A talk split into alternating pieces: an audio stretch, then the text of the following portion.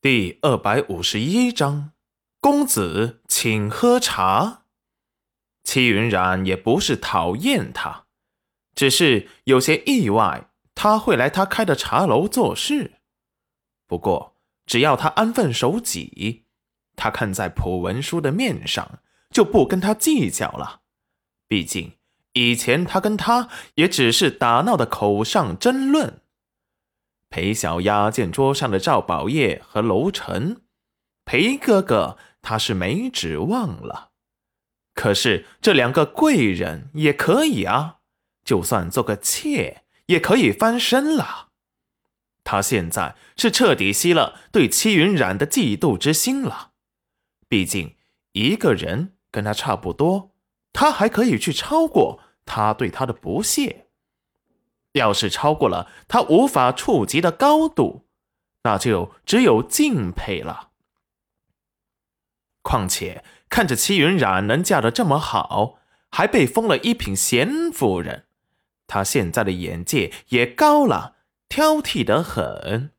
他就算不能跟戚云染比，也要嫁一个有权有势的。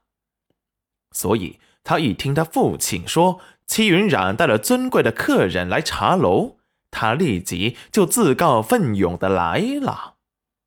最后把目标看中了楼臣，因为这个男子不但贵气英俊，他还看出了裴哥哥和赵宝业对他的尊敬。两人在他的面前都毕恭毕敬的，所以他想他的身份。一定不简单，肯定是皇亲国戚。这样想一想，心思立即就活跃了。那赵宝业和裴元君怎么能跟皇亲国戚比呢？所以他故作风情的扭着腰肢，殷勤的上前：“公子，请喝茶。”楼臣抬眸，德胜立即把茶杯给接了过来。然后用银针试毒，见茶水没毒，才递给了楼臣。楼臣接过，轻抿了一口，神色舒展，看向了戚云染。不错。裴小丫见楼臣连喝个茶都还要试毒，眼神一亮，他碰到镇上老人家讲的真正的有权势的人了。眼中多了几分喜意，公子，这茶名叫茉莉花茶，是？你怎么还没下去？楼臣漫不经心的扫了他一眼，道：“裴小丫却被这生疏冷漠的一眼给愣住了，不是夸他的茶好喝吗？”德胜见皇上不悦了，立即冷声的说道：“这里。”不需要你了，快点出去。齐云染见裴小丫没眼色，那楼臣都不耐烦的皱眉了。他怕他再不走会血溅当场，这可是他的店，他可不想在开业时就第二见血。立即说道：“裴小丫，你下去吧，这里用不着你了。”裴小丫一听，却立即觉得戚云染是见不得他好，面色难堪，不甘的退了下去。戚云染，你就这么见不得人好吗？